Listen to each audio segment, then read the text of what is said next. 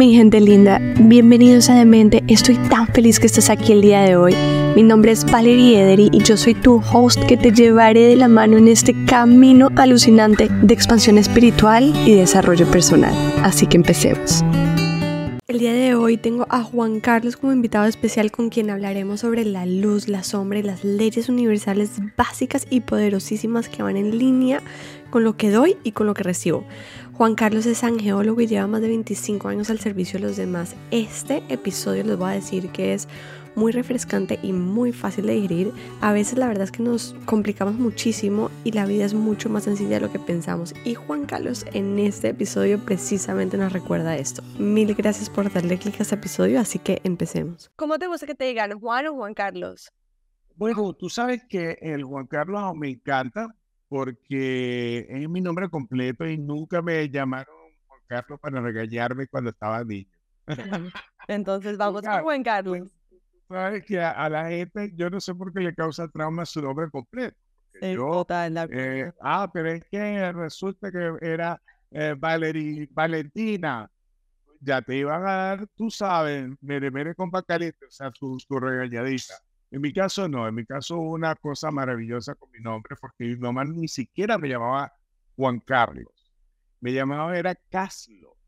Ah, bueno con un nombre italiano que ella leyó en una novela y entonces me puso, me decía Caslo y los demás, bueno, me decían como quisiera, pero ya cuando yo oía Caslo, mi hija tenía que salir de donde sea porque si no, tú sabes cómo era la cosa. Ay, pero qué bella, ella decidió ponerte, ese es el nombre que yo tengo con él. Con él. es como el ringtone, el, como el ringtone. El ringtone, el ringtone, mira, pero además nadie, nunca, nunca, nunca, nunca me dijeron, si no, ella es la única persona que me decía casi, ¿sabes? Sí, el ringtone de tu mamá.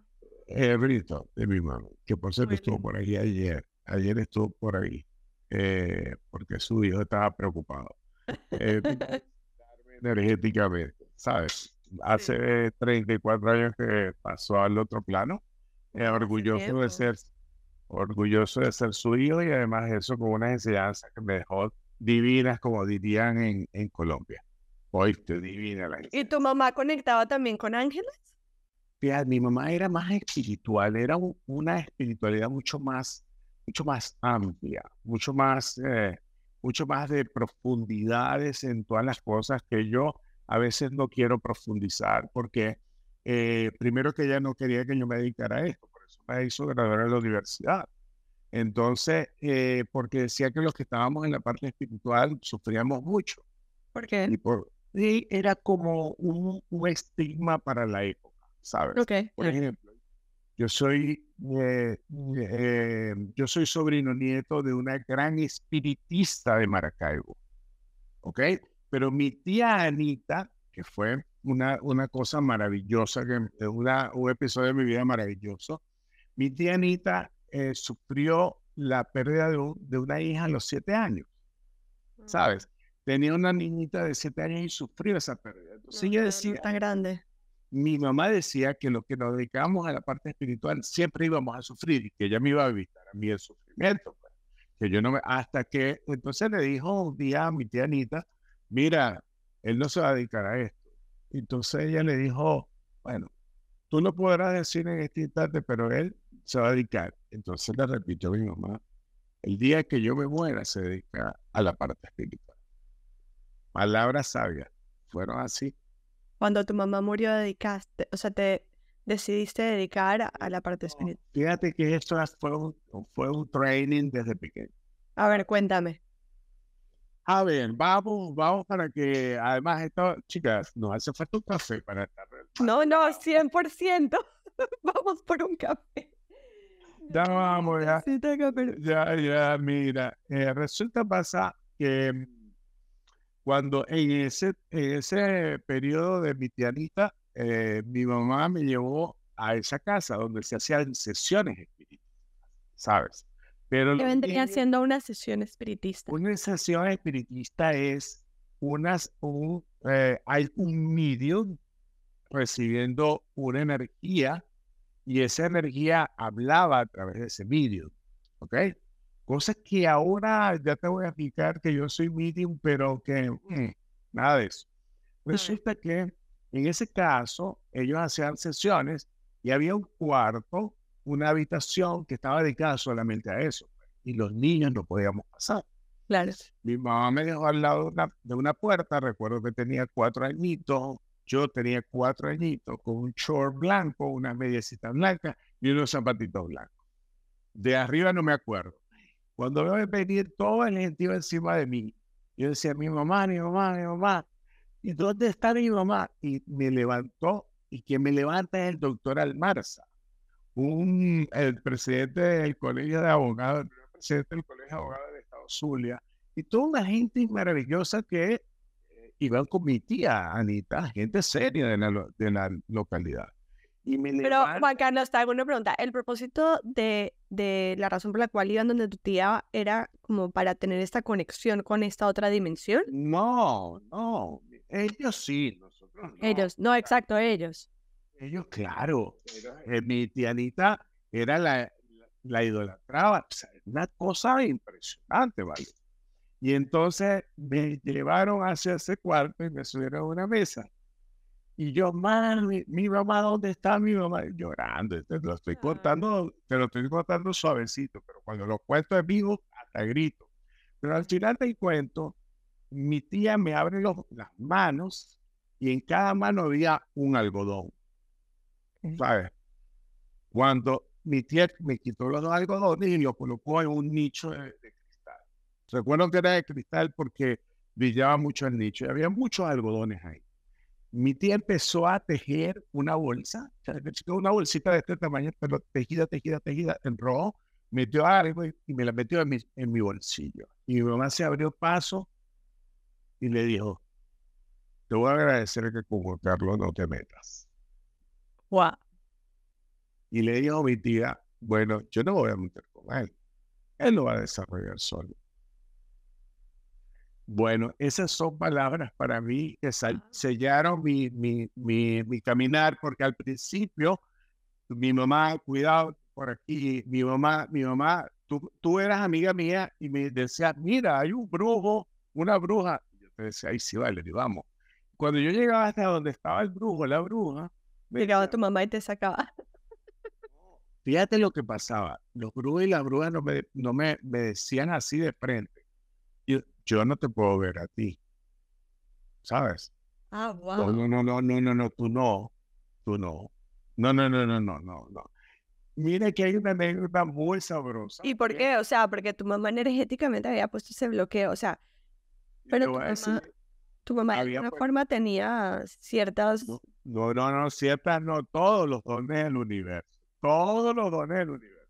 Y llegué a, a, un, a un, sitio donde estaba un, un, muchacho joven sentado, estaba acostado en una cama redonda y me dijo, ve acá, tú no puedes verte, con, no nadie te puede eh, ver espiritualmente, entiéndelo.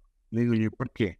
Porque tú tienes un, eh, tienes un ser muy grande enfrente que cubre todo y lo que te digan es mentira y me dijo, ese ser es, es con mucha, una alas muy fuerte, muy alta, muy grande, y es un ser muy fuerte. Y tú lo vas a conocer. Bueno, me presentó ese día a mi amado y querido San Miguel Comarcán, el príncipe de las milicias celestiales. Y empecé, empezó un, un camino por ahí hasta que un día llegando a una gran librería que me guardaba mis libros porque yo fui profesor universitario recién graduadito. Ok, pero ya va, esto, este momento, ¿cuántos años tenías? Este momento donde hablaste con este señor y te presentó eh, tendría, Miguel. Tendría como 18, 19 años, más o menos. Pero siempre tuviste esas ganas y esa, em, o sea, sabes, ese picante de ir a saber un poco más y conectar. Uh, con otras dimensiones, ¿no? ¿Cero? O sea, pero ibas donde brujos, entre comillas. No, porque, me, porque yo te, te, acompañaba a ti. Yo siempre iba a acompañar a alguien. Y resulta, pasé veces que, bueno, pero a mí me llevaban, pero mi mamá, fíjate lo que era mi mamá, tú eras amiga de ella. Y tú le decías, ay, Celina, tú sabes que soñé anoche con él. Y me decía, Carlos, acá. Eh, Valerie te dijo, soñó anoche con esto, ¿qué le quieres decir? Bueno, yo creo, Valerie, esto y esto y esto y esto. Y esto. ya te puedes ir. Qué risa. O sea, tu mamá era un personaje que en paz descanse. Un personaje maravilloso, fantástico, genial, un ser que me enseñó que la oscuridad no existe porque existe la luz. Claro. Me metió, me dijo, ¿por qué tú tienes miedo a este cuarto oscuro? Yo le digo, mami, porque, porque no sé, mami, tú sabes, mira cómo se, se, acaba la luz. Encendió la luz en la oscuridad. Encendió, encendió en, la lámpara y se acabó la oscuridad. Así de sencillo. Tú tienes que de ahora en adelante pensar que la luz nunca es vencida por nada. La luz siempre prevalece sobre todo. Y la luz es verdad. Entonces yo decía... Qué belleza lo que acabas de decir. La luz es verdad. La luz no es otra cosa. La luz es verdad. La oscuridad no sabemos, pero la, luz sí, sí sabemos. Estamos viendo luz. ya, pero espérate, ahorita vamos a volver a la historia, pero aquí te voy a hacer una pregunta importante y es, la verdad siempre tiene muchos puntos de vista. Sí, claro, la verdad tiene muchos puntos de vista, pero ya te voy a explicar una cosa. Pero para cada punto de vista, la, la verdad es luz. ¿Sabes? Si hay cinco de puntos de vista, cada punto de vista es luz, porque es verdad, ¿sabes? A, un, amigo mío filósofo, tú sabes, esos filósofos trasnochados, eh, comunistoides, toda esa cosa rara ahí, eh, me decía, pero ¿cómo tú dices que la luz es verdad? Porque Dios es luz, Dios es verdad, Dios no es un, no es un Dios de, papel, no es un Dios que tú eh, promulgas, Dios actúa en ti. Dios, como lo llames, no importa cómo lo llamemos, pero Dios es luz y por tanto la luz es verdad porque Dios es verdadero. Pensé un niñito en estos días que me encontré, por supuesto que amo a los niños. Mira, tengo unos amiguitos, eh, mi sobrino, uno de mis sobrinos es especial porque está fuera de lo normal. Siempre uno le llama especial porque está fuera de lo normal. Y entonces yo soy el rey de ellos, ¿no? Yo soy el rey, llegó el rey de, los niños especiales. Y decía, decía, decía un niñito con el síndrome del autismo, pero muy marcado, Juan, ve acá, porque hablas muy grueso. Juan, ve acá. Dime, dime, pero yo le hablo, si él me habla golpeado, yo le hablo golpeado. Tú sabes, le hablo fuerte. Y me dice, tú sabes una cosa, Juan, que Dios es real. Y yo le digo, ¿y cómo sabes tú que Dios es real?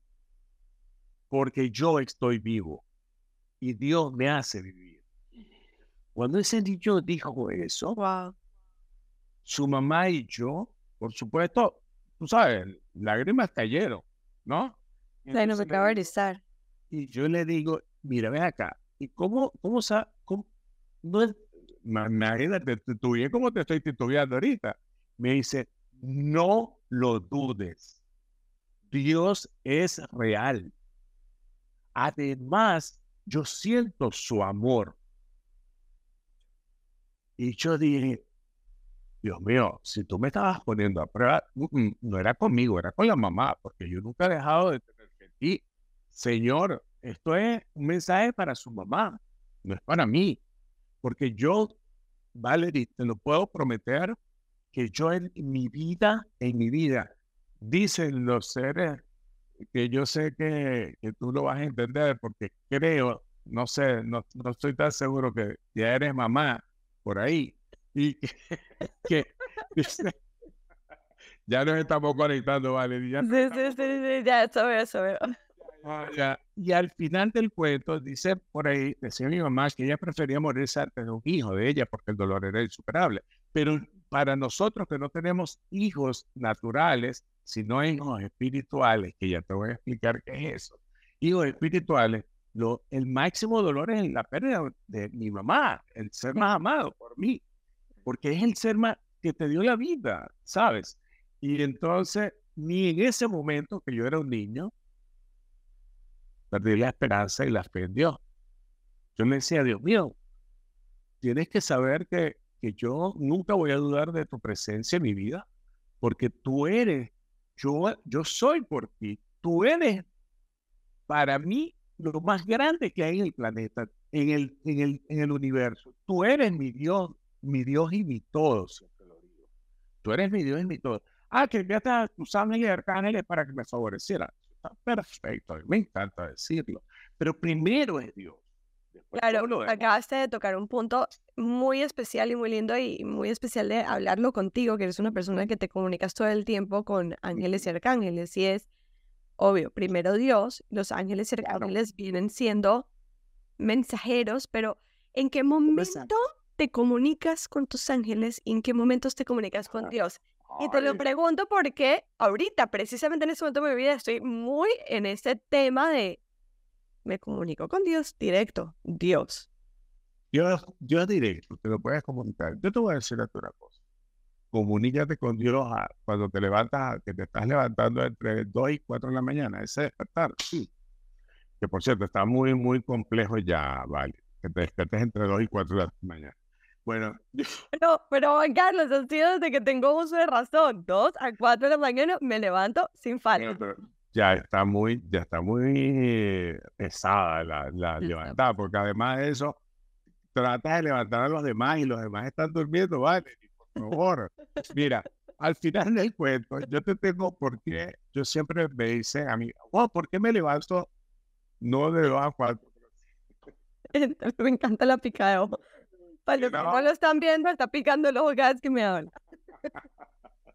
Mira, si no, eh, si no eh, te levantas entre 2 y 4, pero si te despiertas entre 3 y 4, yo les tengo, yo tengo que decir una cosa maravillosa.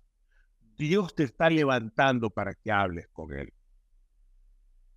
En ese momento donde todo está en calma, donde todo está en serenidad, Dios te está dando la oportunidad de hablar con Él directamente. De decirle, Dios mío, aquí te tengo mis mira, te estoy presentando mis cargas, todo lo que me preocupa. Pero también, Señor, te estoy agradeciendo porque me estás dando la oportunidad de hablar contigo, me despertaste para esto. Y yo entonces aprovecho para decirte, y yo, yo sí, cada vez que me levanto a esa yo sí aprovecho ese momento y le digo, mira, yo te voy a explicar algo. Yo necesito tal cual las cosas como tú me las estás enviando, está bien, pero también necesito que me traigas una muchacha bella que se llama Valerie a mi vida para que ella me ayude a hacer muchas cosas que tengo que hacer porque ella tiene herramientas. Y Dios te escucha.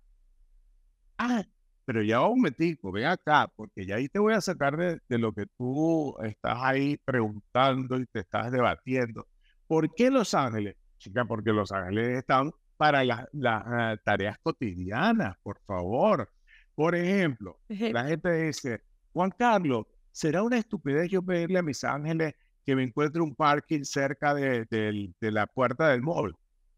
¿Y por qué? Eso no es ninguna estupidez. Ay, a ti te gusta la comodidad y porque va a ser cómodo o va a ser incómodo la vida. Si te la pueden hacer más cómoda, ellos te lo van a hacer. Entonces, en ese instante, yo le digo a todo el mundo, mira, los ángeles no saben de, de cosas pequeñas o grandes. Ellos saben de hacerte la vida más feliz, mucho más placentera, si los pides desde el amor y desde la luz. Entonces, para mis situaciones cotidianas, yo le pido a mis ángeles y arcángeles, pero las cosas más grandísimas, dice mi sobrino, las cosas más grandísimas, entonces le pido al Dios universal. Pero Dios te envía a estos seres maravillosos como mensajeros de su amor para que te hagan las tareas cotidianas más fáciles.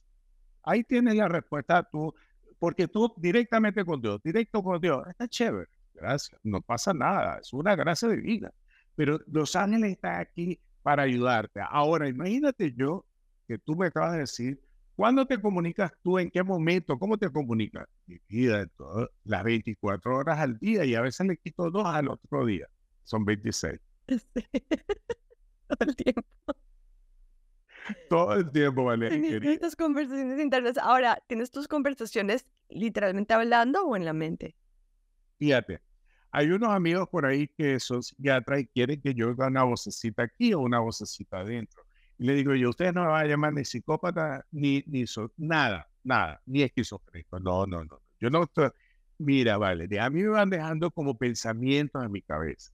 Ni siquiera es que hay una voz que me deja pensamientos. No, yo, por ejemplo, estoy viendo en estos instantes que tú vas a viajar en un tiempo determinado y ese viaje está maravilloso porque ese viaje va a ser interesantísimo en todo sentido. Ya te estás riendo. Pero fíjate una cosa, en este momento, cuando yo conecto, a mí no, yo no estoy oyendo nada, ni me están diciendo nada dentro. Yo lo que hago es hilvanar una conversación contigo. Y la conversación es, salen verdades, cosas, y tú me vas diciendo, ay, Valerie, ¿quieres tener otro bebé? no quiere, ay, Valerie, ya va un momentico, pero las cosas para tener otro bebé son según tú lo determines. No te lo determina nadie. O sea, el siguiente bebé lo determinas tú. ¿Mm? Y Valerie, ven acá para decirte algo. Estamos conectando almas. Se vale hasta llorar en esta, en esta conversación, porque además te mereces un, otro bebé porque tú eres una muy buena madre. Claro, a veces es obsesiva, vale. Déjate la obsesión. Juan Carlos, pero escúchame, ¿cómo sabes que esos pensamientos vienen de tus ángeles y no de tu ego? No de tus ángeles, de ah. los ángeles. Ay, chiste, te voy a explicar una cosa, porque el ego lo perdí hace muchos años. Pero ya ni me acuerdo cuando perdí el ego. ¿Sabes cuándo? ¿Cómo defino yo el ego? Rapidito. El ego es aquello que te hace pensar que tú eres más que los demás. Claro. El ego es el que te cree que eres único. Ya va, ya va, ya, espera, espera. Sí y no. No, porque el ego también es ese que te hace pensar que no vales nada. Y ese, bueno, fíjate que yo energéticamente a eso no lo llamo ego. Ok. A eso lo llamo otra cosa, que lo hablaremos en otra situación porque es un poquito compleja. Eh, no, entiendo, entiendo, chica, te estoy eh, hoy. Además, eh, yo siempre soy divertido, me estás haciendo, ¿sabes? Muy, muy, siempre soy muy divertido. Muy. Ah, yo, yo me divierto, la espiritualidad es para divertirse, no está serio, eso está tan rígido, me, me duele la espalda, ¿no? Fíjate una cosa, el ego es cuando, definido desde el punto de vista energético, es cuando tú como ser humano te crees más que los demás. Crees que eres único y que nadie puede hacer las cosas como tú. Y empieza, empiezas a uh, hacer una cosa y empiezas a, formarte como muchas rabias porque los demás no pueden estar, ¿sabes? En cambio, yo te voy a decir que yo no tengo ego. ¡Pum! Vámonos a tirar el ego. Pero sí estoy orgulloso. Tengo orgullo. Estoy orgulloso de ser hijo de mi madre, estoy orgulloso de ser venezolano, estoy orgulloso de tener la gente que tengo a mi alrededor, estoy orgulloso de que me hayas invitado a este podcast, estoy orgulloso y fíjate que el orgullo tiene más que ver con amor. Que viene del agradecimiento. El agradecimiento absoluto. El ego no te hace agradecer. El ego no. Entonces, a la pregunta que tú me dices, ¿cómo sabes tú que no es el ego? Porque yo no tengo ego. Además, chica, tú sabes que tengo amigos y amigas que me lo han pisoteado. Entonces, ya, ¿para qué voy a tener ego? se lo dejamos a la gente, no importa. Ah, pero fíjate algo. Normalmente, cuando nosotros estamos hablando, siempre digo, yo soy un puente. Así que yo no tengo nada que ver en el asunto cuando quieres a una, a una entrevista, una consulta o cuando estoy dando predicciones. Yo no soy nadie, no soy nadie aquí. Y entonces el ego desaparece y le das cabida a tu parte de luz, a tu parte espiritual, a esa parte maravillosa, porque el Dios universal en todas las religiones es amor. Es que eso es lo que te hace tan especial. Y si es amor, está en tu corazón. Y si Dios es amor y está en tu corazón, entonces Dios vive en ti. Entonces tú eres un recipiente de Dios. Tú eres un ser que tiene a Dios dentro porque tú amas, tú amas a tus hijos, a tu esposo, a, a, todo, todo es amor, ¿sabes? Y hoy, por ejemplo, le estaba diciendo a mi hijo, a mi hijo de cuatro patas, a mi hijo espiritual. ah, tu hijo de cuatro patas es tu hijo espiritual, ok. Eh, no, tengo, no, no, no, tengo hijos espirituales de cuatro y de dos patas, no te preocupes, aquí hay de todo, de cuatro y dos patas, no hay problema. ¿Cuáles son los hijos de dos patas? Los patas son los sobrinos propios, los que me voy encontrando y los que me, me, lo, a ver, me los jalo y me los coloco al hombro. Entonces son sobrinos míos. Entonces son, me diría la gente que eh, está eh, queriendo siempre un padre. Yo estoy dispuesto a ser el padre. Qué bello eres, no eres demasiado. Claro. Y además, ¿por qué no? Mira, tú sabes que yo tengo la gracia divina, porque es una gracia de Dios, eh, que le caigo muy bien a, a las a las personas en general. ¿Ok? No todos somos moneda de oro para caerle bien a todo el mundo. Y tú sabes que por, e, en estos días, para decirte algo interesantísimo, en estos días fui a una tienda muy reconocida y entonces mm, me ve llegar, eh, no es que yo frecuento mucho la tienda, y me dice, ay, usted, ay, qué bueno verlo. Ay, ¿qué anda buscando? Bueno, ando buscando exactamente esto. Ay, eso no lo hay, pero déjeme llamar y me trajo lo que yo estaba buscando. Y no lo había en la tienda. Y Pero ¿por qué hiciste eso? Ay, señor, usted, usted se ve que usted lo que despide es amor. Entonces, claro, porque esa es la disposición que tú debes tener a la hora de salir, a la hora de estar en algún sitio. Yo de mi madre aprendí, y lo vuelvo a repetir cada vez que me recuerdo, que cada vez que entres a un lugar suma, suma alegría, suma, suma, suma, suma, suma. Y cuando tú sumas, la gente recibe esa suma como, como un regalo del Dios universal. ¿Y quién soy yo para restarte alegría a ti, mi querida Valerie? Yo no te puedo restar alegría, yo te tengo que sumar alegría.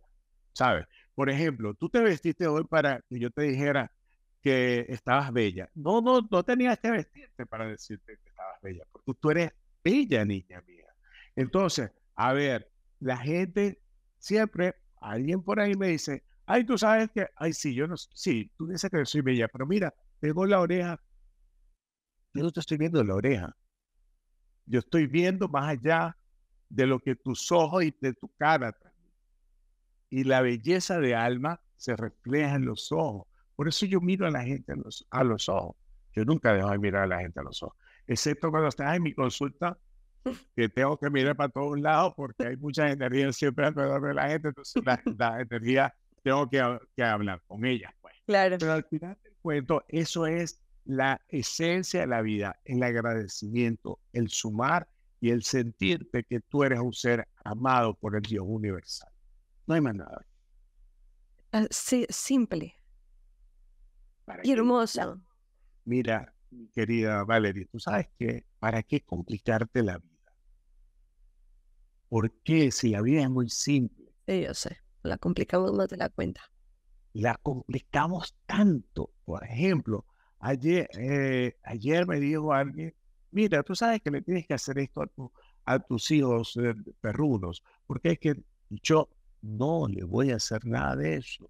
Ellos son sabios y ellos mismos se van a curar de esa heridita que fue chiquitita y que, pero los papás, el papá, el papá este que está aquí es muy consentidor, entonces tengo uno que es chiquito pero picosito, entonces, bueno, lo tengo encima, no importa porque ellos son puro amor.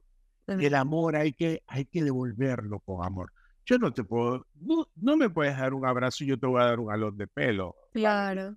Yo tengo que corresponder el amor. Y esa es la vida, amar para ser amado. Ah, pero hay otra cosa que dicen, pero Juan, yo amo y no me aman. Ya va, ¿a quién te estás refiriendo? ¿Y a quién te estás refiriendo? Ay, a mi esposo, pero es que ese no es todo el mundo. Entonces, el, tu esposo es una partecita del universo. ¿No? Si el universo es Dios, te ama, ay, chica, con eso es suficiente. Lo demás es ganancia, ¿sabes? Lo demás es ganancia. No, total. Juan Carlos, tú dijiste ahorita que cuando le pides a los ángeles tienes que pedirles desde la luz y el amor. Ahora me voy a poner técnica. perdón, perdón. Pero muchas veces acudimos a los ángeles o acudimos a Dios cuando estamos en miedo y en eh, sí, en miedo y, o sea, que no necesariamente es amor, no es luz. fíjate. Miedo, necesidad, escasez, ¿sí? Ta, ta, ta, ta, ta, ta. Eso no es, eso no es oscuridad. El miedo no es oscuridad. El miedo es una necesidad o es una cosa que te está perjudicando. Y tú le pides a tus ángeles, por favor, quíteme este miedo. O por favor, miren que yo tengo pánico de quedarme sin dinero. O por favor, mira, tú lo estás pidiendo desde el amor, desde, tu necesidad. Y la mm. necesidad no es, no es oscuridad. Lo que te están diciendo es que desde la luz y del amor es que tú no le puedes pedir a tus ángeles, mira, esa, esa mujer, chico, mátala. Que, le caiga un rayo. Por favor, está votando. Eso es lo que Te voy a decir algo interesante, muy bello, que yo lo practico todos los días, todos los días de Dios. Cuando alguien me sale con una con una mala, mala actitud, o yo le bendigo su bien desde el amor. La bendigo. Eh, yo siempre digo, Dios tiene que bendecir a esta persona que me está haciendo la vida de cuadrito, o la está, o me hizo un, yogur la vida en ese momento. pero si lo, si lo haces desde la rabia, ya no es desde la luz, que es un diferente al miedo. La rabia sí es oscuridad. El rencor es oscuridad. El resentimiento es oscuridad. Si tú pides el resentimiento, el rencor y desde la rabia, estás pidiendo desde la oscuridad. Pero desde el miedo no es, y de la necesidad tampoco es oscuridad. Entonces, ¿qué pasa? Voy sumando y cuando yo bendigo a las personas, la bendigo. En estos días pasó un caso interesantísimo Bendije a una mujer que no me trató bien a uno de mis muchachitos y le dijo, cuando yo veo y, ay, hola, ¿cómo estás? ¿Qué tal? ¿Cómo andas? Chévere. ¿Qué más? ¿Y cómo están tus hijos? Me y le digo, ay, chévere, lo voy a operar. Y los que estaban a mi alrededor me decían, Juan, ¿tú no sabes quién es esa persona? No, bueno, una, una persona que se me... Esa fue la señora que te trató mal a, a, Matías, se llama el chiquito. Digo yo, ¿verdad? ¿Y por qué vino ahora? Estaba totalmente irreconocible. Yo no la reconocí. Y yo tengo buena memoria para mí, para, tengo memoria de elefante para, para eh, reconocer rostros y, y recordar cosas del pasado que nadie se recuerda. Pero, y fíjate lo que es el amor cuando tú bendices desde el amor. ¿Sabes? En la bendición desde el amor, yo te bendigo yo te bendigo porque yo sé, por ejemplo, yo sé que tú en algún momento estás brava, eh, te pasó algo, o te molestó mi hijo que ladró muy duro y te asustaste, o, cualquier cosa. Claro, a mí me duele, pero no te voy a bendecir nunca desde la rabia. Juan. Nunca desde la rabia. Yo, yo entiendo y, y, y, o sea, desde, desde esas escalas es fácil de poner en práctica, ¿no? Porque todos entendemos que todos en cualquier momento tenemos un mal momento y, que, y que no necesariamente estamos actuando mal, tuvimos un mal momento. O sea, así mismo como yo muchas veces también puedo llegar a un lugar y tener un mal momento y reaccionar frente a una persona y hacer sin intención daño en ese momento, o sea, le puede pasar a cualquiera. Pero cuando, ¿qué me dices cuando hablamos de, o sea, de y yéndome a la situación que estamos viviendo en este momento en el mundo, donde hay personas que tienen mucha maldad, que, que están haciendo mucho daño y que han hecho mucho daño, ¿entiendes? O sea, que, que le han matado el hijo a una persona, que le han violado el hijo a otra persona, que han quemado, o sea, ¿cómo bendices desde el amor a estos personajes? Pues pucha, o sea, tienes que ser muy elevado, muy elevado. Mira, yo lo que sí es verdad que te voy a decir, en este caso, yo prefiero no bendecir. En ese caso me retiro y no bendigo, porque no voy a bendecir desde el amor. Eso es real. No voy a bendecir desde el amor, entonces yo prefiero no eh, retirarme. Pero tampoco, fíjate algo, sabes que nosotros hemos vivido casos espantosos eh, que me han llamado para preguntarme casos horribles. Y yo siempre le digo a la persona, ya va, espérate algo. Yo te voy a decir, eh, te voy a hacer una pregunta básica. ¿Qué ganas tú con odiar a esa persona? La respuesta del otro lado es no, no gano nada, pero es que no lo puedo perdonar. Entonces yo me voy a todas las, las religiones y digo, pero si el perdón es una ley espiritual, entonces nos estamos dejando arrastrar por la oscuridad. Porque dentro de las leyes espirituales universales está el perdón. ¿Sabes? Y muchas veces, Valerie, cuando nos sucede algo de esa magnitud, siempre, siempre el rencor no es hacia otra persona, sino hacia ti. Yo habré hecho algo mal.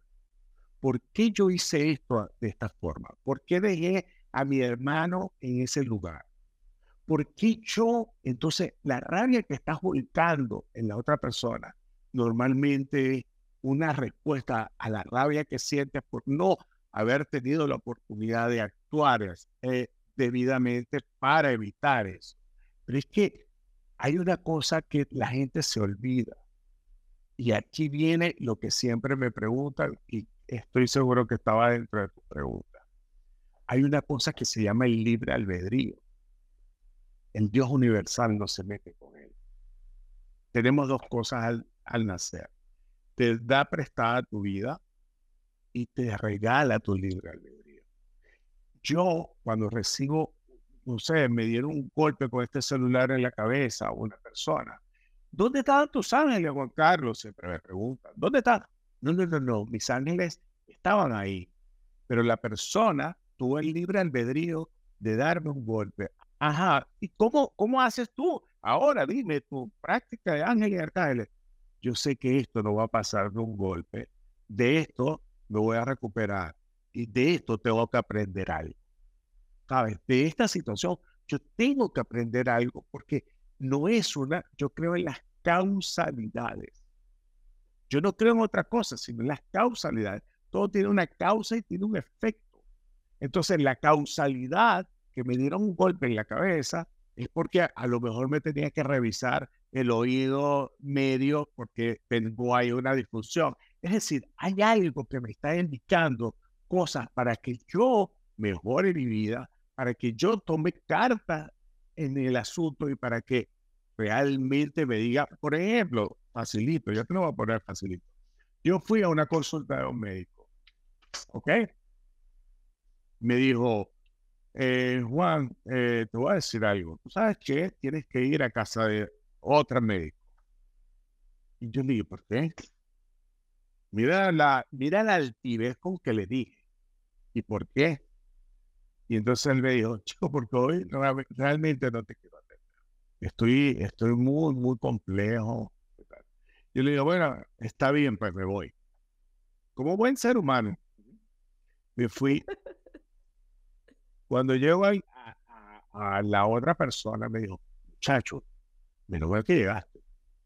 Y digo, ¿por qué? Sin asustar. Yo nunca dejo que los médicos míos se asusten. Sin asustarse. Que yo, aquí todo el mundo en calma, porque si no vamos a salir del asunto. Tenía un problemita un ojo y el médico que me remitió se le acaba de morir su papá. Y yo, con mi soberbia, que eso sí a veces te pasa, la soberbia, la soberbia me dijo, pues, pues, este tipo me está tratando mal. ¿Con qué ánimo él me iba a ver lo que la muchacha, la, la, otra, me, iba, me estaba viendo? Entonces yo le dije, después fui otra vez hasta donde estaba él, le dije, hermano, ve acá, déjame decirte que te debo una disculpa. Y él, tú sabes, me dijo al fin, de eso que van corriendo, entonces, pues, tiene una disculpa porque ese día no te entendí. Te pido desde mi amor, desde mi luz, te pido miles de disculpas por mi actuación. Entonces me dijo él, la verdad es que no entiendo. Y le dije yo, si lo vas a entender al correr del tiempo. No entendía por qué su papá se había muerto. Mm. Porque su esposa estaba embarazada. Y quería que conociera.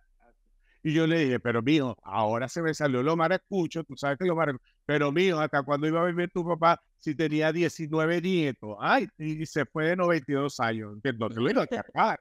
No te, y él, Juan Carlos, eso no más que lo puedes decir tú. Esa situación es verdad. Entonces vamos a darle gracias a Dios. Y además, le encasquetó el nombre al, al pobre muchachito que nació. Ah, porque imagínate cómo se llama. Eurídice, el muchachito. No, chica. Entonces le y él muerto la risa, Juan, eso nomás que no puedo aguantártelo a ti. Pero no, chico, ¿cómo le vas a poner el nombre de tu padre a, a ese pobre muchachito que no le cabe en el cuerpo el nombre? Ay, pero, fíjate, pero fíjate cómo es de la espiritualidad, porque él se rió de un momento que sabía, un médico sabe de eso, que su papá a los 92 años tenía que partir, ¿sabes? Y yo siempre le decía, él no está, él se quiere ir. Guau, ¿qué es eso? Él no se va a querer ir. Él se quiere ir. Sus 92 años, estamos cansados. Pero conozco una de 97, mija, que no sé qué es de este plano. Entonces, claro. la, gente la oportunidad de sentirse bien. Y el sentirse bien es estar en paz contigo. Yo te voy a explicar a ti una cosita, Valeria, ahora que estamos aquí en confianza.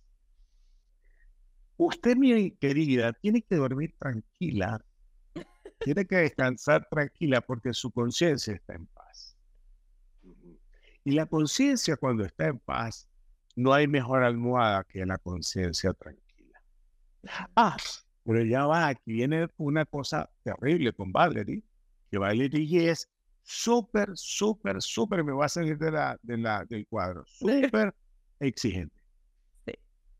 Y esa súper exigencia es lo que no te está haciendo dormir las, en la madrugada. Claro. ¿Sabes? Cuando tú le bajas la exigencia a Valerie y dices, pero bueno, si hasta ahora a mí me ha ido bien, ¿qué pasa? acá. No, no, no, no, no. Yo soy una mujer íntegra. Gracias a Dios, mi marido no va a sospechar nunca de que yo tengo otra persona. Eh, y además yo soy dedicada, estoy aquí, yo estoy allá, pero ¿por qué yo no duermo tranquila? Pero si mi conciencia está en paz, Dios mío, hasta entonces cuando ya tú entrenas tu espíritu a que tu conciencia está en paz, te puedo asegurar que vas a dormir más relajada y vas, no te vas a despertar de 2 a 4, de 2 a 4, de 2 a 4. Bueno, pero pero ya sé que esa hora me estoy despertando para hablar con Dios, así que voy a hablar con Dios. Y espero que Dios me ayude a dormirme después de hablar con Él. Mira, voy a explicar algo. El la profundidad del sueño no es normal después de hablar con Dios. Y yo lo primero que hago es, te agradezco, Señor, que me esté despertando para hablar contigo. Mi agradecimiento absoluto. Y al otro día amanezco como un bebé de tres años que quiere, eh, que quiere la comida, pero ya. Es delicioso. No, lo voy a poner en práctica, no, no lo dudes. Póngalo en práctica para que usted vea. Es, delicioso. Guay.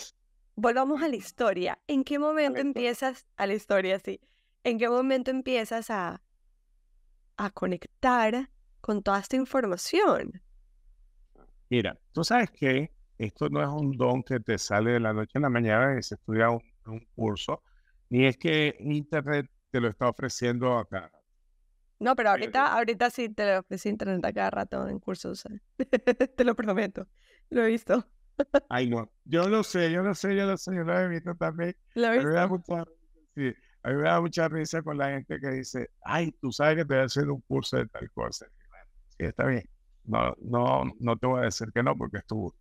Pero fíjate, tú sabes que toda la vida, a mí mis amigos, yo tenía siempre amigos muy grandes, ¿sabes? Muy, muy eh, mayores, mucho mayores que yo. Y todos mis amigos me decían, ay, Juan, ¿tú sabes qué me está pasando esto con Valerie? Ah, yo le decía, bueno, se da una oportunidad, Valerie, ¿sabes? Entonces, bueno, tú sabes que lo que me dijiste fue maravilloso. Ok. Eh, se, se, yo tenía en mi boca asertividad. Era muy asertivo con lo que decía. Entonces la gente empezó a como a confiar en mí. Pero sin yo creerme que yo nada, absolutamente nada. Yo decía, qué inteligente soy yo, chica. Pero yo soy inteligente, mira los consejos, las recomendaciones que estoy dando y, surten efecto. Dios mío, pero porque yo no me acuerdo que yo le dije eso a Valeria. Mm. Bueno, al final del cuento, yo sí, yo sí me hacía autor de lo que me decían. Si tú me decías que yo te dije eso, fuera bueno, yo te lo... Eh, eh, bueno, está bien. Y entonces se fue corriendo como una cosa bastante interesante. Hasta que llego, me mudo de Maracaibo a Caracas. Y en Caracas había unos, eh, dentro de la iglesia católica, hay una parte que se llaman carismáticos que creen los carismas, que el Dios universal te da carismas para que tú ayudes a los demás. Bueno, ahí estuve y me bautizaron en el Espíritu Santo. Se me, yo pedí dos dones y se me regaló un tercer don. Y entonces, bueno, empezaron las, pero ya ahí empezó una cosa mucho más fuerte. Porque mm, no me detenía nadie para decir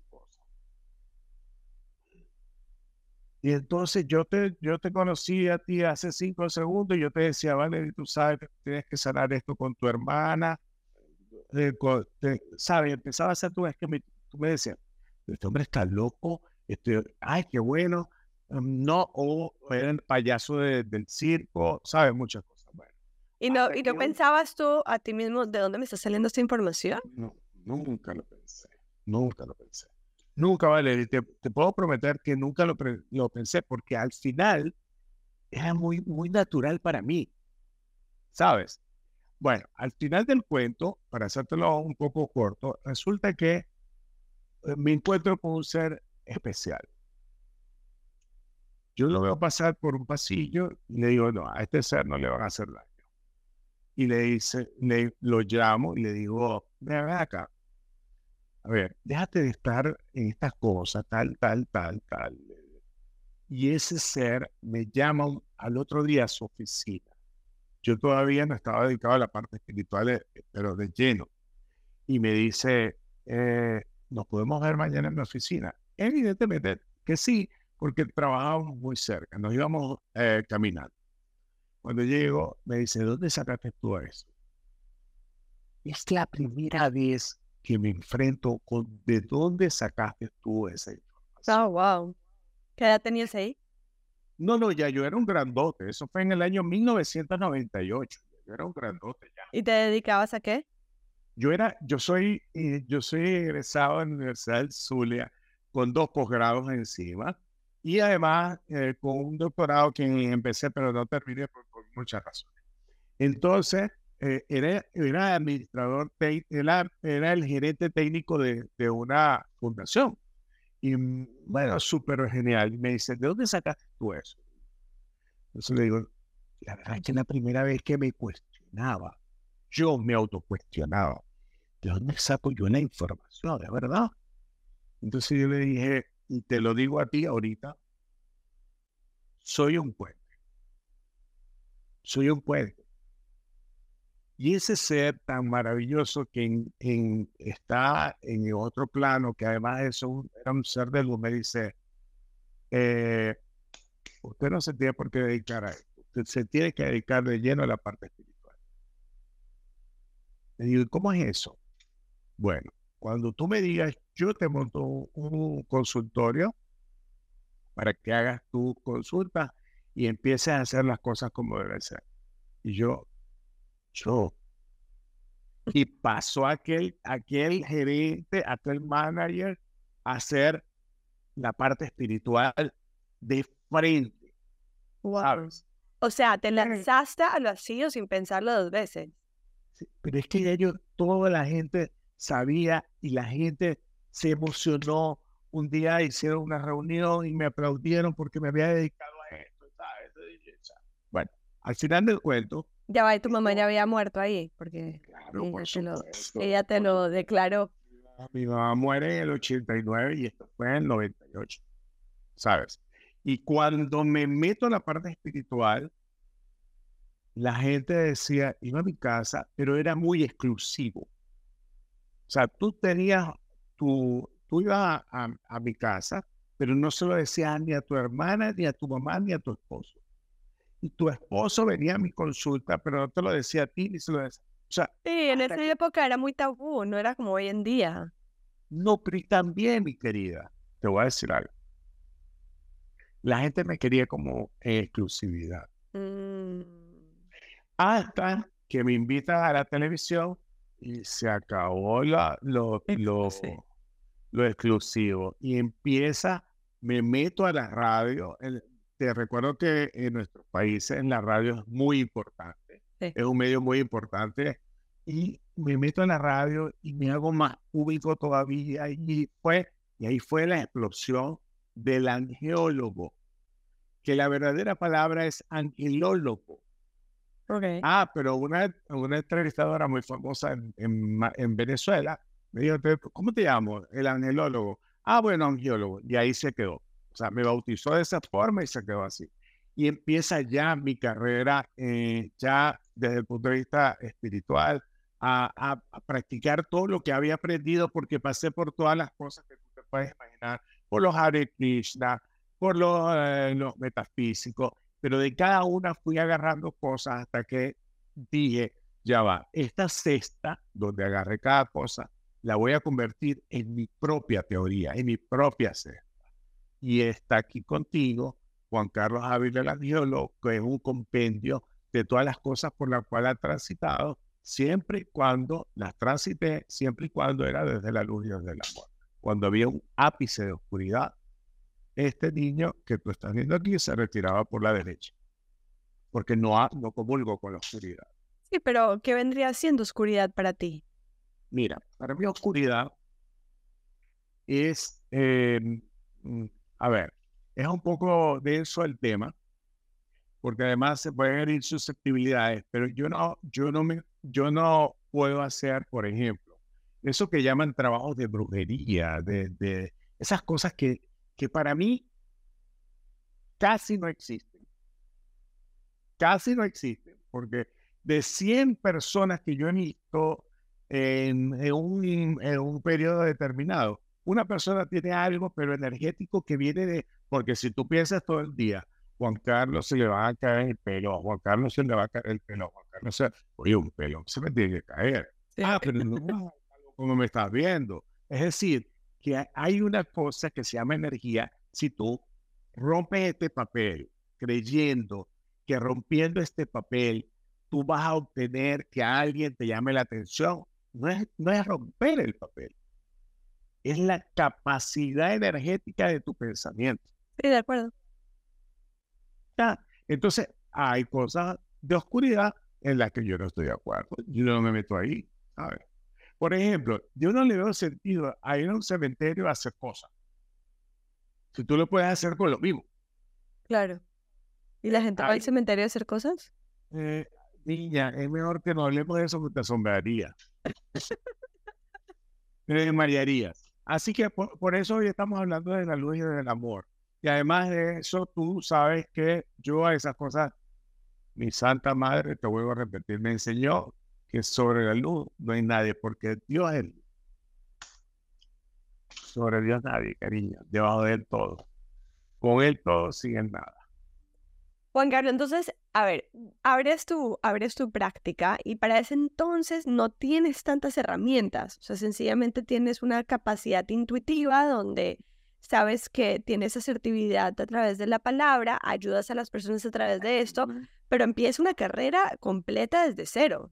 No, no. Ya cuando yo me lanzo, ya cuando yo me lanzo a, público, al, ya a, a, ser un poco más universal, ya yo tengo, eh, o sea, yo trabajo con instrumentos, por ejemplo. Miren este cuenco que me trajeron del Tíbet. Divino. Delicioso. Tengo las varillas de resistencia que nunca fallan en mi Mira. Tengo eh, ¿Cómo funcionan las varillas? Muy fácil. La varilla funciona, tú, eh, yo te mando a poner las palmas de las manos para arriba y la varilla abre o cierra según estén tus energías, ¿sabes? Entonces, esas energías, si tú normalmente la gente las trae cruzadas, antes de irte yo te las pongo chévere, no pasa nada, porque te alinea tu energía. Y además es un, es un método, es un canal muy bueno para mí, porque eh, yo a lo mejor te digo, ay, Valerie, yo tengo que alinearte tus energías. Es que las energías se desbalanzan. Se, a, Todo el tiempo, con cualquier pensamiento. con cualquier estupidez que pensemos, por ejemplo. Yo estoy pensando ahorita, ah, bueno, tengo que hacer el árbol de Navidad. Como buen maracucho lo hacemos el 18 de noviembre, Día de la Chinita. Ok. Entonces, al final del cuento, cuando tú te preocupas, desbalanceas tu energía. Entonces, yo utilizo mi aromaterapia, que la, la preparo los, los eneros. Esta aromaterapia tiene 27 esencias, ¿sabes? Yo ahorita estoy usando una marca, pero como la marca no me paga, no le puedo, no puedo decir cuál es. ¿Sabes? De acuerdo. de acuerdo. de acuerdo, no vale. sí. la marca, no. Pero al final del cuento, yo tengo muchos instrumentos desde el principio. Y aquí viene la gran pregunta tuya. Ajá. ¿Cómo haces tú para no quedarte con la energía de los demás? Esa es una que iba a hacer eventualmente, sí. Bueno, mi vida, sencillamente cuando tú te crees puente, la información pasa por ti y la energía también.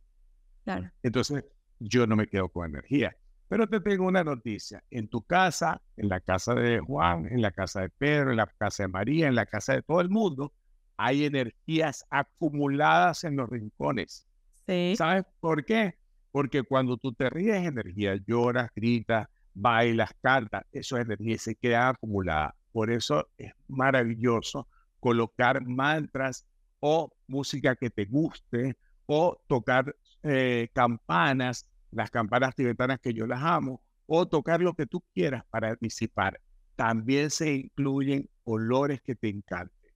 Por ejemplo, hay una amiga mía que vive, que, no voy a decir dónde vive, pero vive en un lugar maravilloso, y me dice, Juan, todo el mundo me pregunta qué uso yo en mi casa.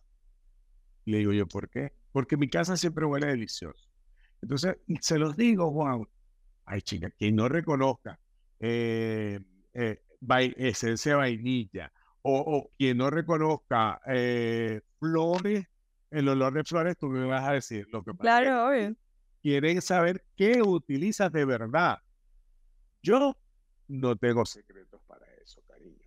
Yo siempre digo lo que es, porque yo, a mí no me gusta alborotar la envidia de los demás.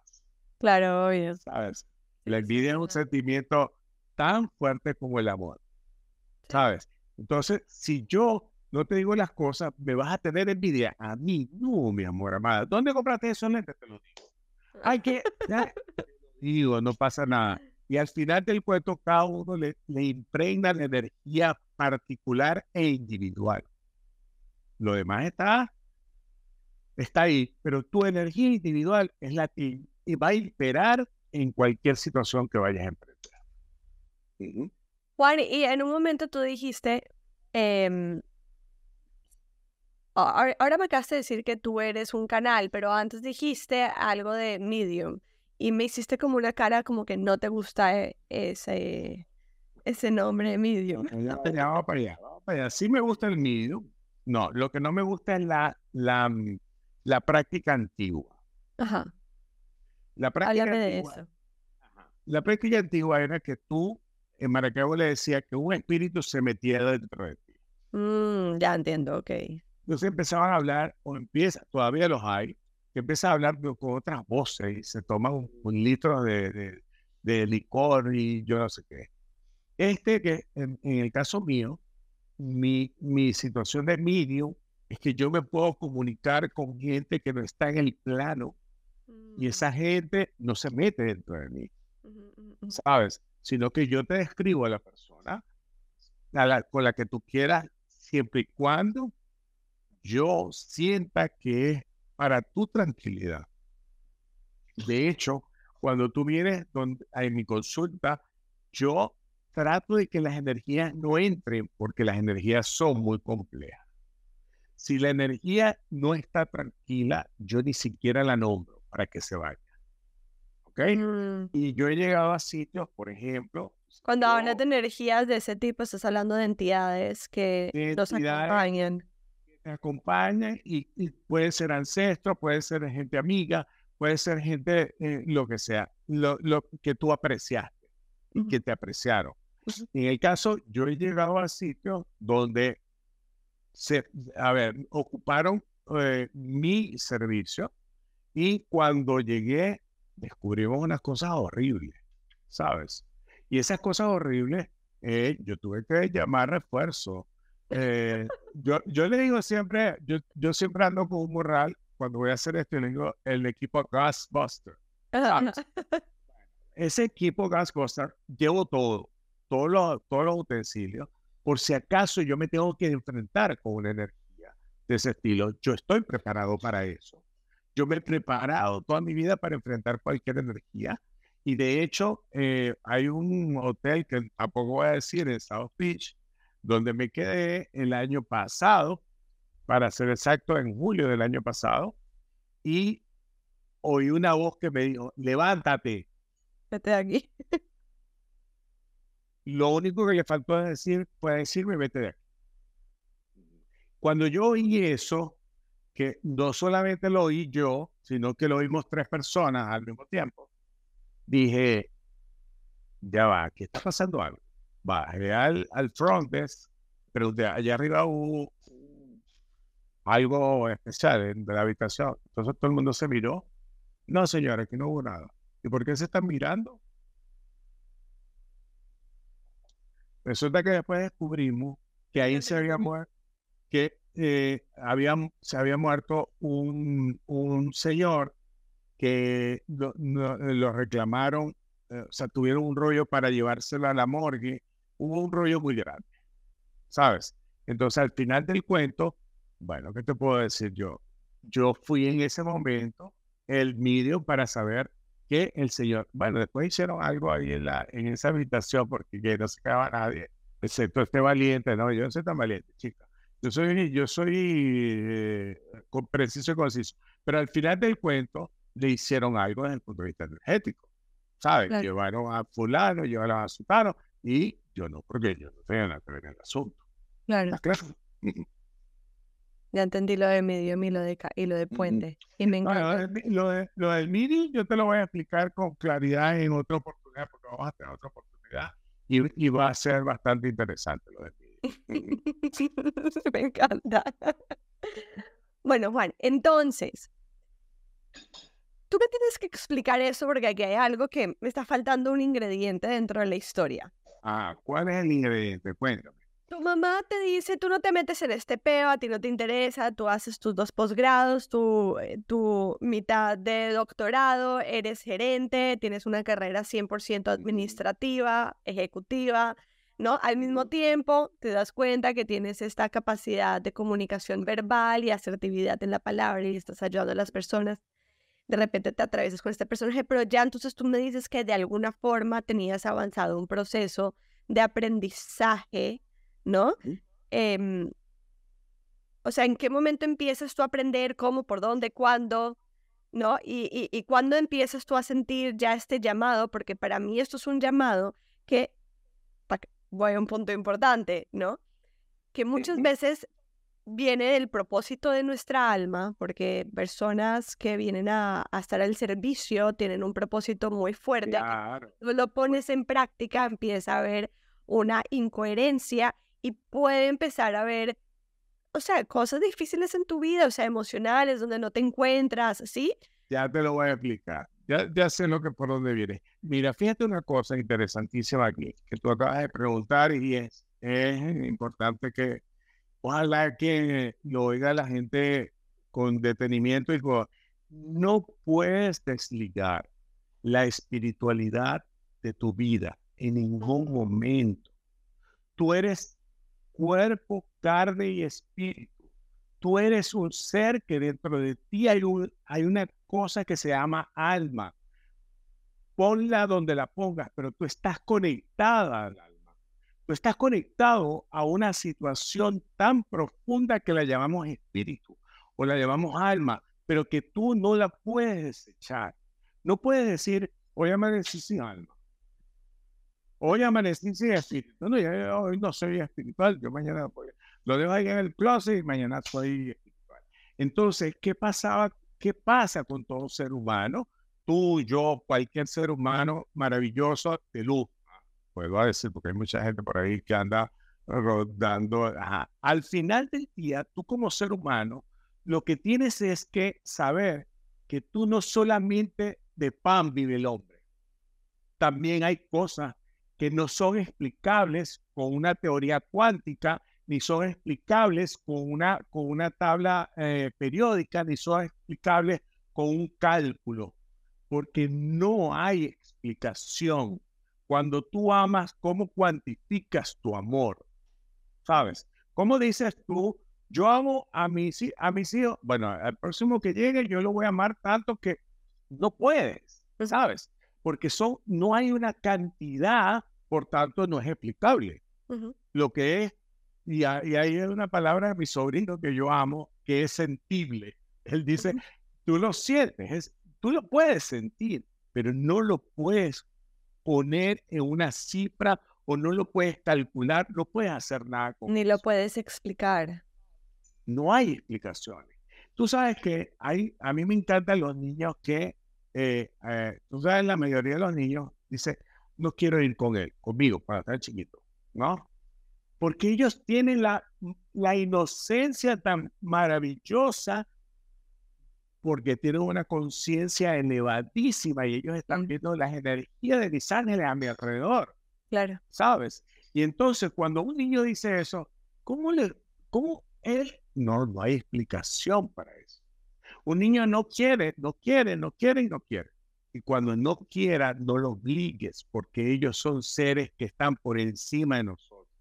Los, los, los que estamos ya grandes, le quitamos a ellos esa particularidad. Pero aquí hay un problema. Desde los niños 2014 para acá, ya no se le puede quitar. ¿Sabes? Ya ellos son dueños de esa situación. Y ya no le puedes dar explicaciones vanas y vagas. Ay, mamá, tú sabes que en mi cuarto hay algo que le tengo un poco de miedo.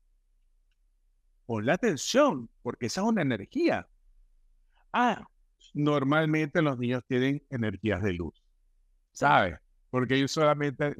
Pero no créele a tu hijo o a tu hija, porque esos son seres los más especiales que hay en el planeta. ¿Estás clara? Sí. Cuéntame.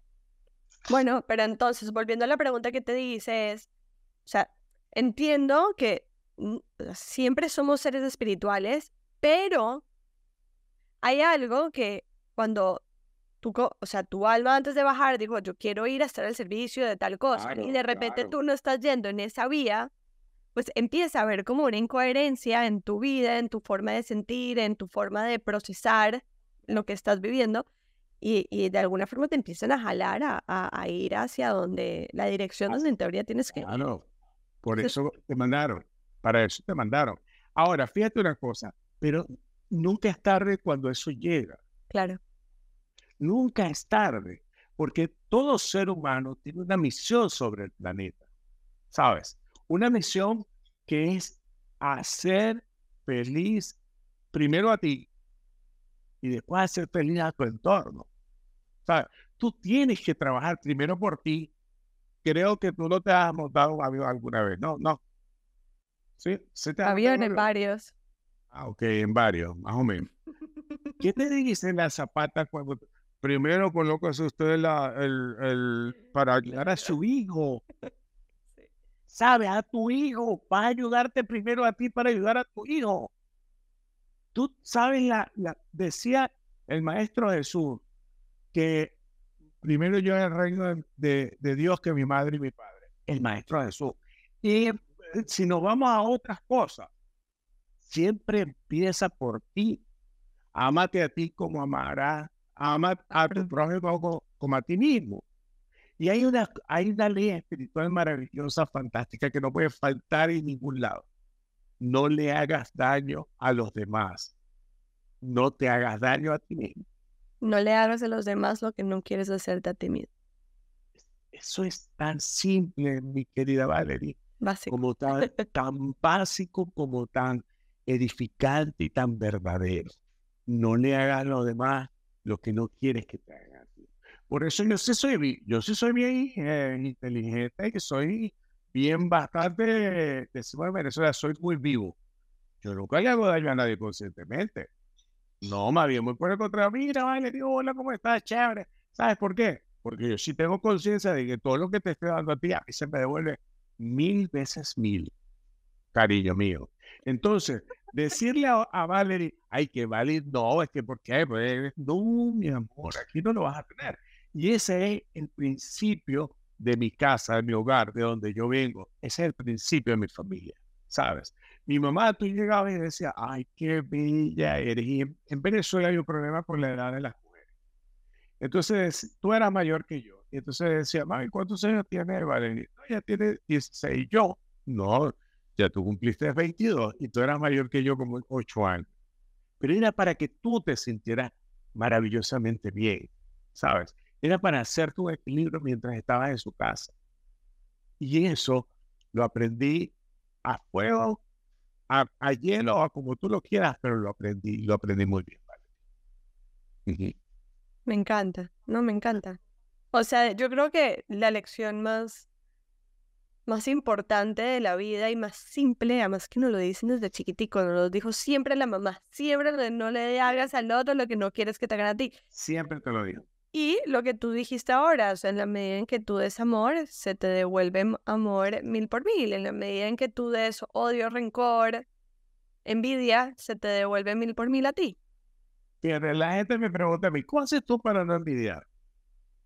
Que primero tengo que conocerla. ¿Sabes? Yo nunca, nunca, nunca, pero jamás he ay, es que, ¿sabes qué? Por mi casa nos sentábamos en los Porsche de las casas y entonces pasó el, el, el chico más guapo de, de, la localidad, que era guapo con respecto a, mi, a mis hermanas y a mi, a mi tía.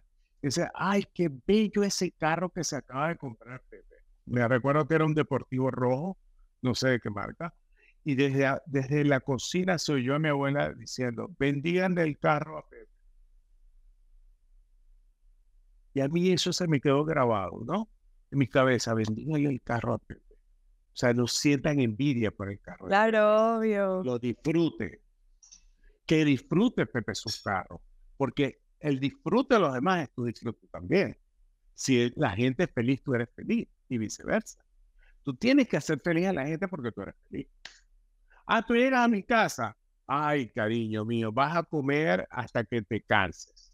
¿Sabes? vas a, tomar yo sí tomo mi, yo sí me tomo, mira que yo soy fanático del, del, guarito bien frío, mija. pero, pero aguardiente de Valle o de Antioquia. Ay, ah, ustedes siempre andan con eso, cualquiera. ver, muy diferente para que sepan. Pero sí, está bien, de, de los dos. Pues, de los dos. Pero al final del cuento, cuando tú llegas a mi casa, yo te voy a ofrecer lo mejor que yo tengo. ¿Sabes por qué? Porque eres mi invitada y yo te quiero agradar. Porque eres, estás visitando mi casa. Es un honor para mí que alguien visite mi casa. Es un gran honor porque alguien dispuso de un tiempo para, para venir aquí. Entonces, oye, qué maravilla. ¿Cómo no te voy a, te voy a decir, mira qué quieres? Vas a querer comer esto, vas a querer tomar aquello, vas a querer, ¿sabes? Es una maravilla tenerte en mi casa. Tú eres bien recibida porque es que Dios viene contigo. No lo tienes en, tu corazón. Así es mi amor amado. Bueno, y contigo. Y conmigo, y conmigo también. mi vida preciosa. Bueno, ya me tengo que ir hoy. No, ya, yo sé, nos extendimos un montón, pero Juan, de verdad que mil, mil gracias. Qué belleza esta conversación. yo personalmente me voy con una cantidad de, de aprendizajes, ah, mensajes. Mira, anoté un resto para, para, para lo que te, te, em, anotaste y lo que, lo que te pega, podemos hacerlo cuando se Mil gracias, Juan, mil gracias por tu tiempo, tu energía, por tu amor y por, pues, por todo lo que estás impregnando en, en toda esta comunicación, estos mensajes que estás transmitiendo, porque los que están escuchando en este momento se están impregnando de todo esto, así que mil gracias. El amor siempre va a estar presente, el amor siempre está con nosotros, porque Dios es amor, llámalo como lo llames, pero es un Dios universal. Y el Dios universal siempre nos bendice mil veces. Así es, bueno, gracias. Un abrazo, un placer y Dios siempre contigo, cariño mío. Y este episodio ha llegado a su fin, pero me alegra muchísimo que te haya gustado porque si llegaste hasta aquí es porque el mensaje de alguna forma te resonó. Compártelo si crees que puede ser relevante para otros y sígueme tanto en arroba valederi como en arroba demente podcast para que estés al tanto de otros episodios que aportan a tu expansión y mensajes que pueden recordarte lo mágicos que somos. Te quiero mucho.